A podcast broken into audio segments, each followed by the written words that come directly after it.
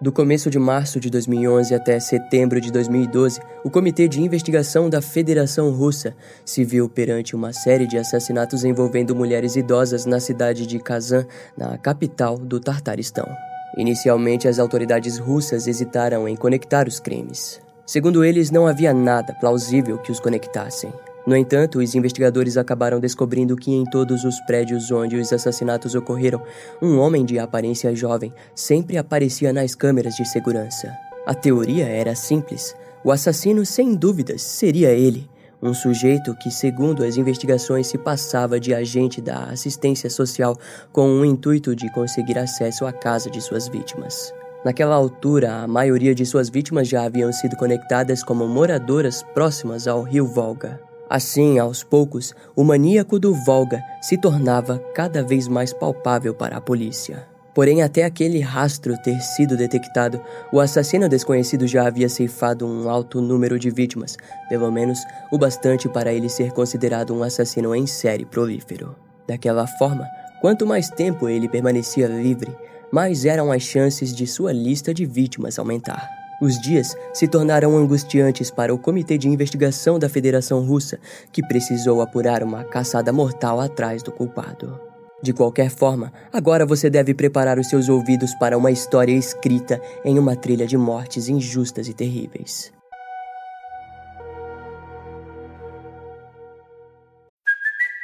It's Kaylee Cuoco for Priceline. Ready to go to your happy place for a happy price? Well, why didn't you say so? Just download the Priceline app right now and save up to 60% on hotels. So, whether it's Cousin Kevin's Kazoo concert in Kansas City, go Kevin, or Becky's Bachelorette Bash in Bermuda, you never have to miss a trip ever again. So, download the Priceline app today. Your savings are waiting.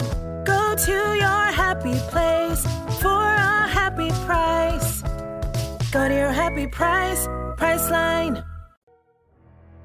Não seria novidade se eu te contasse que a imprensa, sem dúvidas, já havia conectado os crimes antes mesmo da polícia, não é mesmo? Inicialmente, a imprensa apelidou o criminoso desconhecido como Raskolnikov, em referência ao personagem principal de um clássico romance russo chamado Crime e Castigo de Fyodor Dostoiévski.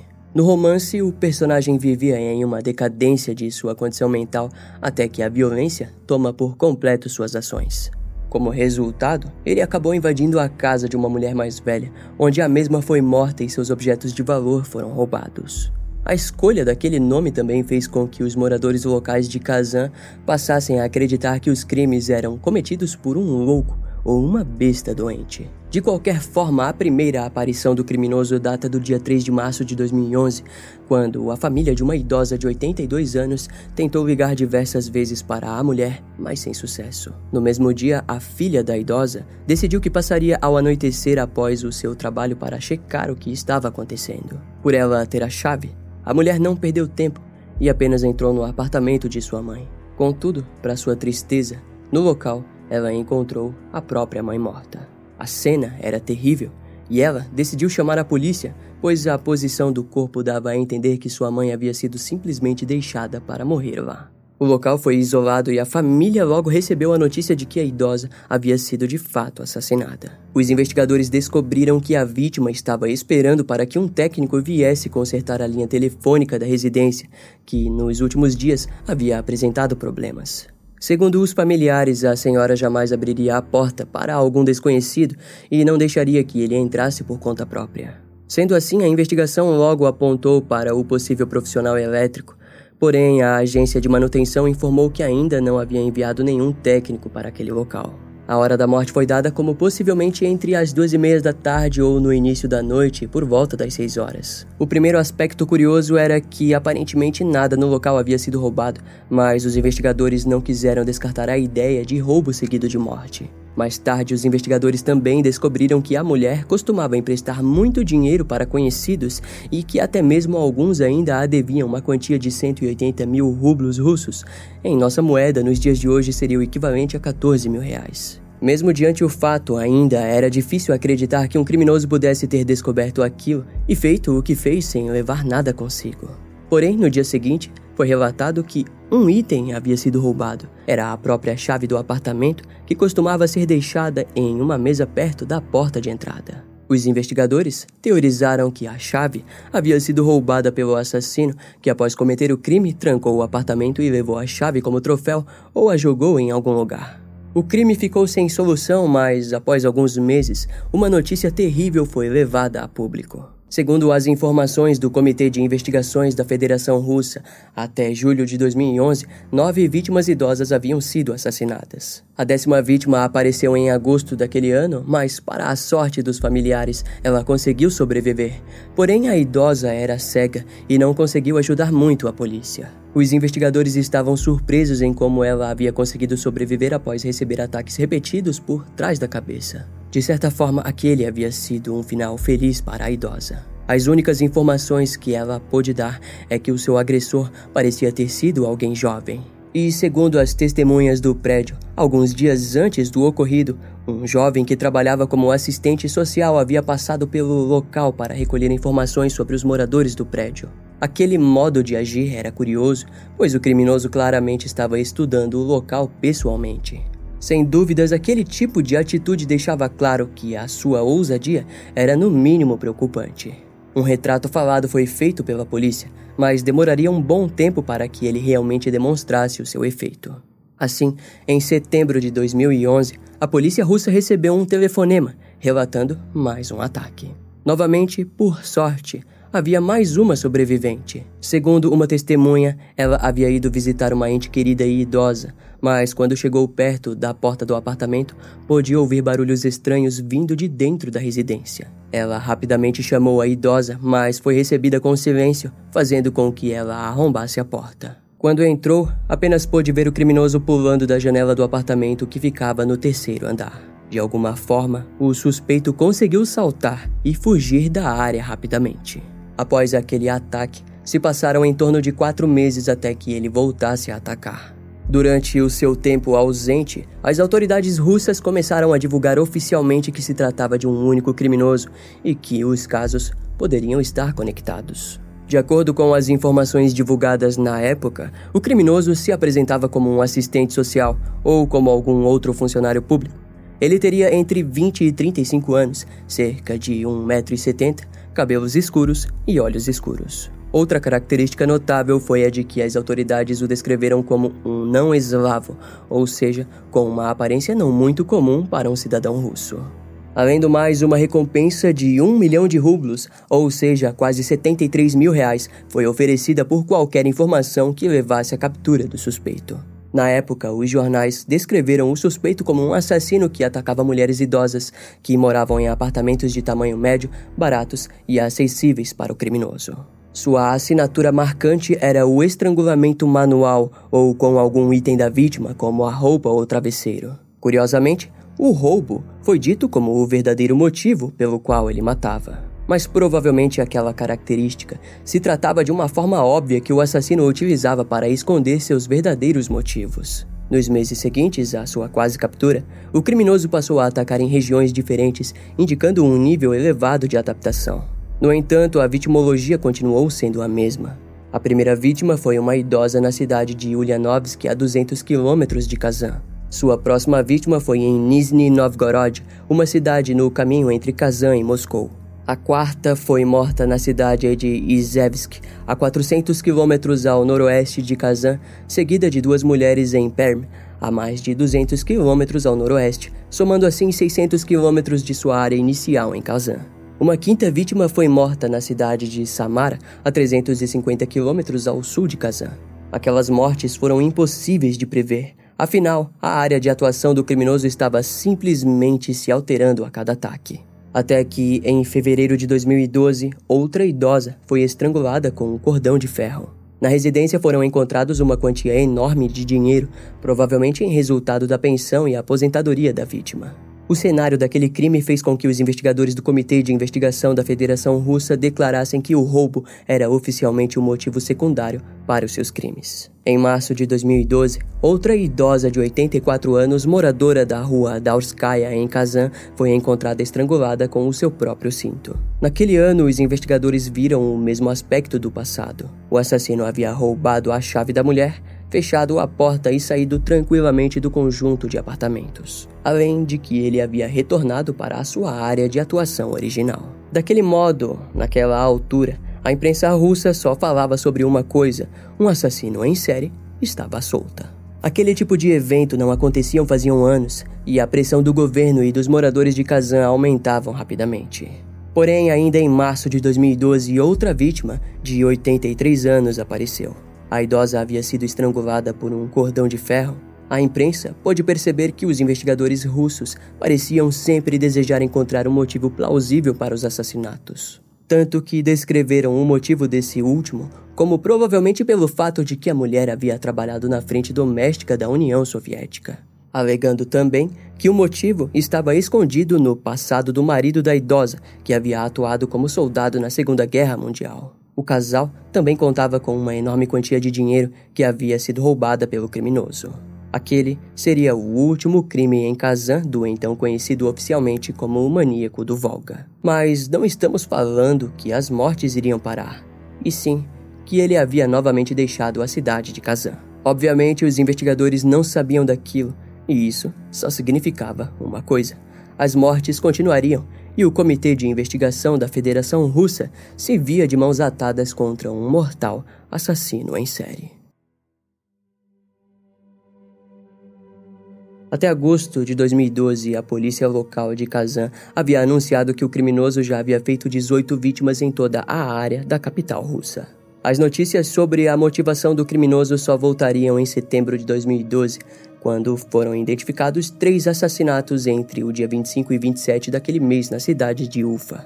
Segundo as informações, o suspeito havia seguido as idosas até seus devidos apartamentos disfarçado de assistente social e todas aparentavam o mesmo padrão de mortes vistas até então no caso do maníaco de Volga. Contudo, daquela vez as câmeras de segurança do prédio da segunda vítima morta no dia 26 de setembro de 2012 haviam capturado imagens do indivíduo. No vídeo, o suspeito sobe até o segundo andar no apartamento de uma das vítimas por volta das três e meia da tarde. O sujeito visto nas imagens era correspondente com as características pelas quais a polícia estava procurando. Foi notável para os investigadores em como o suspeito havia estudado o local e depois saído tranquilamente, sem demonstrar nada anormal.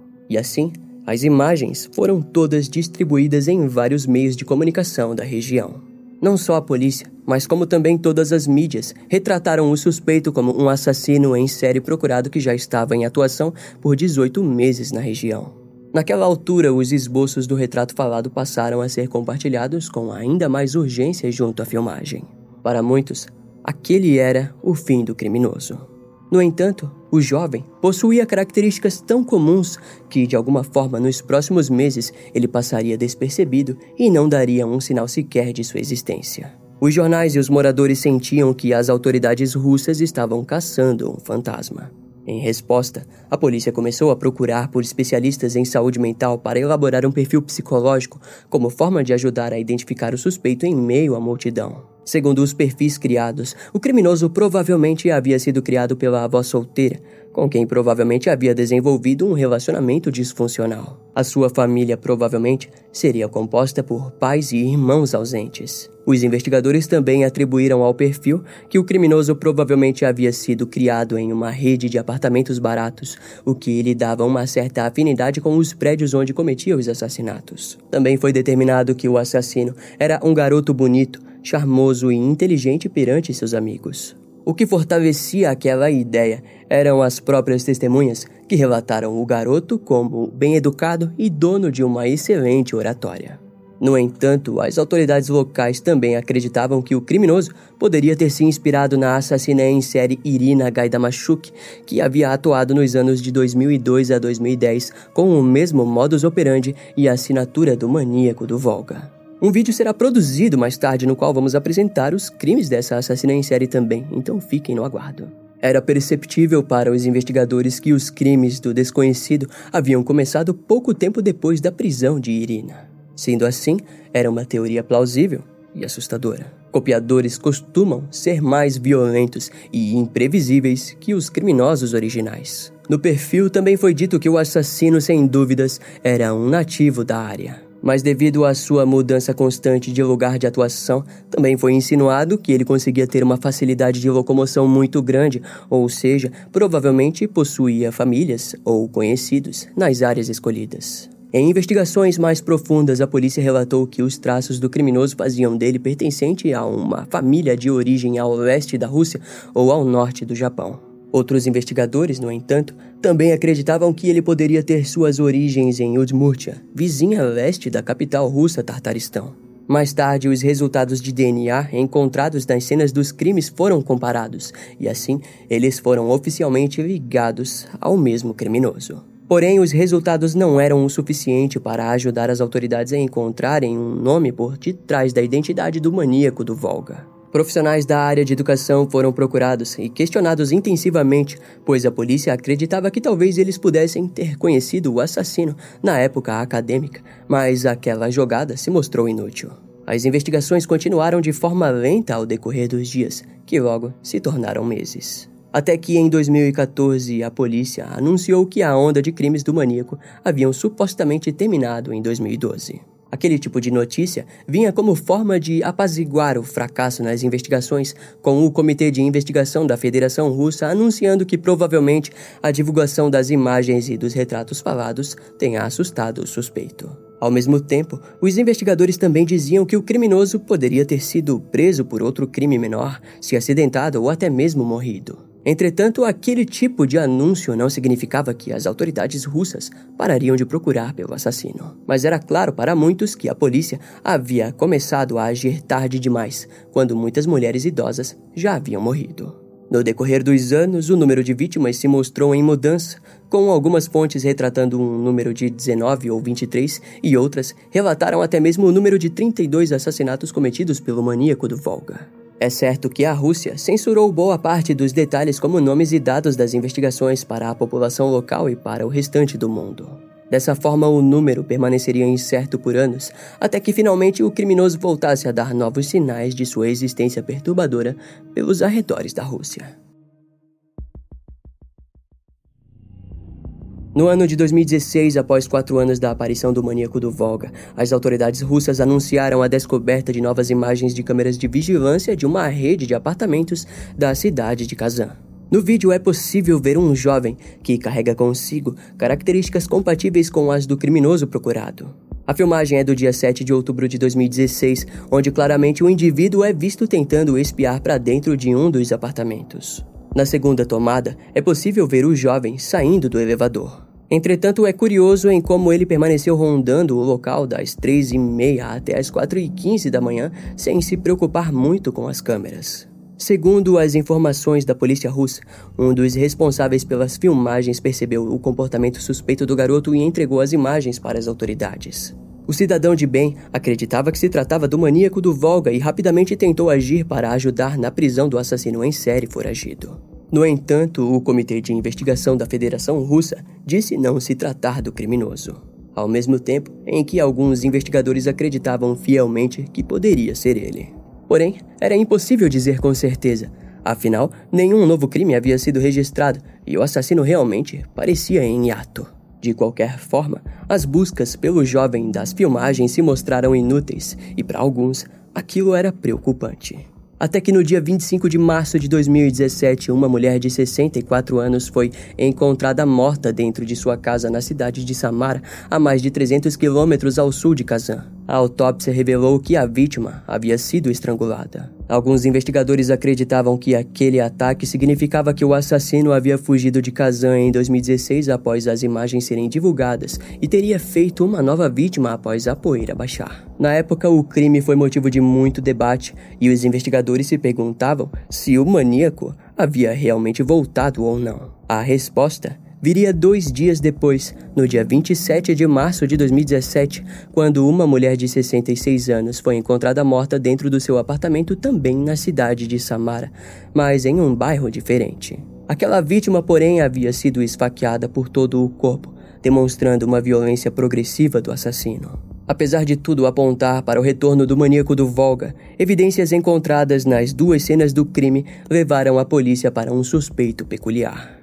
Pavel Shayakhmetov, de 37 anos, um imigrante ilegal do Cazaquistão, foi identificado como suspeita principal de ambos os casos. O suspeito possuía uma ficha criminal envolvendo roubo de automóveis e abuso de drogas. Quando a residência de Pavel foi vasculhada, a polícia encontrou pertences e dinheiros de ambas as vítimas.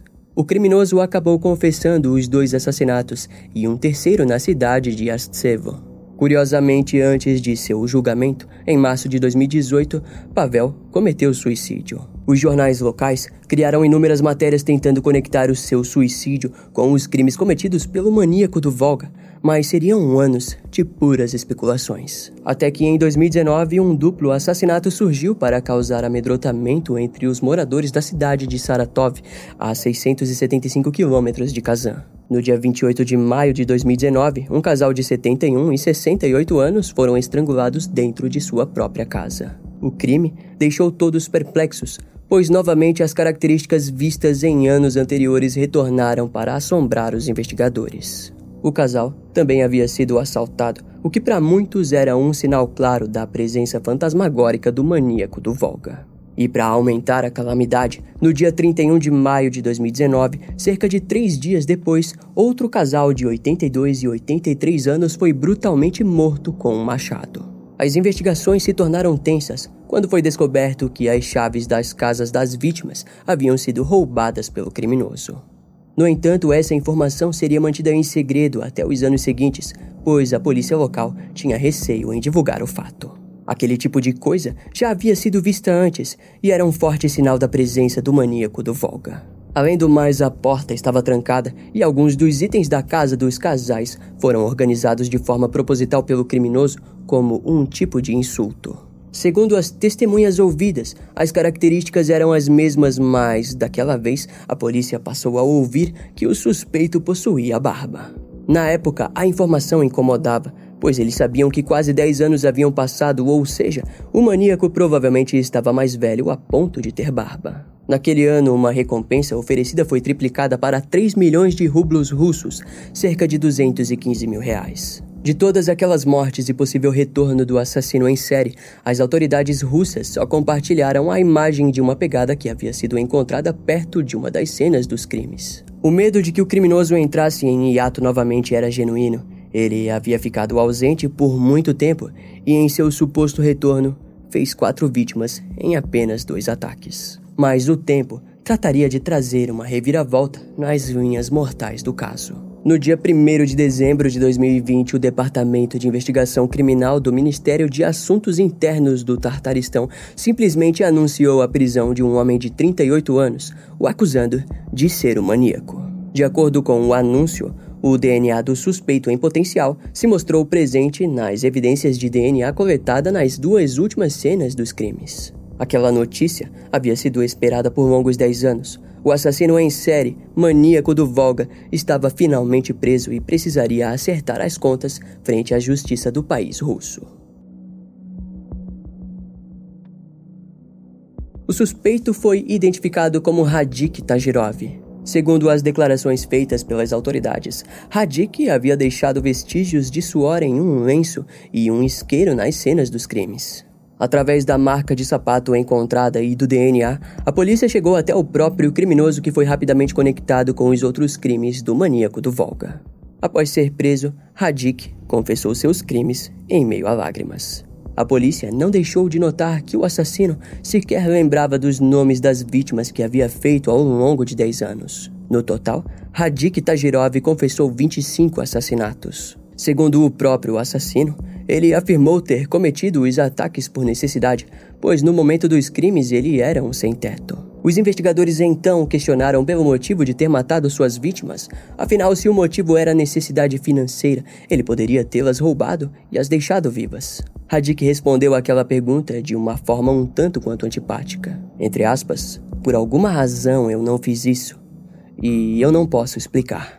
Em sua ficha criminal, a polícia notou que o criminoso havia sido condenado no passado por tráfico ilegal de armas e, em 2009, foi preso por roubo. No ano de 2010, ele foi liberado e passou a morar em Kazan, onde trabalhou de mecânico. O restante de sua vida foi miserável, com Hadik morando nas ruas e vagando sem rumo com um trabalho que sequer lhe renderia algum dinheiro decente. Para piorar, o pouco dinheiro que recebia, o assassino gastava em drogas sintéticas. No interrogatório, os investigadores descobriram que, em seus crimes, ele esterilizava toda a cena antes de sair, o que explicava a dificuldade dos investigadores em encontrarem pistas concretas. Os crimes de Hadik foram deploráveis e, curiosamente, o maníaco do Volga não entrou na lista dos 10 criminosos mais procurados da Rússia. Criminalistas e jornalistas costumam dizer que durante sua época desconhecido, Hadik Tagirov foi um dos assassinos em série mais prolíferos de toda a Rússia. Nos dias de hoje, o caso é dado como encerrado e as autoridades afirmam que o criminoso cometeu no total 32 assassinatos em seus quase 10 anos de atuação sob o pseudônimo de Maníaco do Volga. Entre aspas, esses crimes violentos foram cometidos para fins mercenários, para encontrar algum dinheiro. Ou seja, no momento em que o assassinato começou, ele não podia acreditar e supor quanto dinheiro poderia receber. E, portanto, resta apenas uma pergunta: poderia ele passar sem assassinato se a questão fosse apenas um roubo? Disse Igor Baranov, vice-chefe do Departamento de Investigação do Comitê de Investigação da cidade de Ivanovo. Em 2020, os relatórios da polícia revelaram que supostamente algumas vítimas poderiam ter sido violadas, mas não fica claro essa informação. Radik Tagirov relatou que escolheu estrangular as mulheres por achar que seria algo mais tranquilo, rápido e indolor para elas. Como a Rússia não possui pena de morte, o maníaco do Volga foi sentenciado à prisão perpétua, passando assim o resto de sua vida dentro de muros frios e solitários. Não fica claro por quantos crimes Radik foi acusado e sentenciado, mas no senso comum se acredita que tenha sido por pelo menos 26 assassinatos. No momento de sua prisão, os vizinhos tiveram dificuldade em acreditar que o educado Radik Tagirov, pai de duas filhas e casado, era o responsável por aqueles crimes hediondos que assombraram o país por anos. Sem dúvidas, esse aspecto da personalidade dos assassinos em série é notável. O fato de eles conseguirem separar com maestria a personalidade de quem comete os crimes daquele que revelam em sua vida pessoal faz deles um dos males mais perigosos da humanidade. Esse caso vai ficando por aqui. Eu espero que você tenha gostado. Não esquece de me seguir nas outras redes sociais. Meu Instagram é brian.m com dois M's, E-M-M-E. E não deixe de conhecer o meu canal no YouTube com os episódios mais recentes que irão demorar um pouco mais para vir aqui pro podcast. Eu vou ficando por aqui, até a próxima e tchau.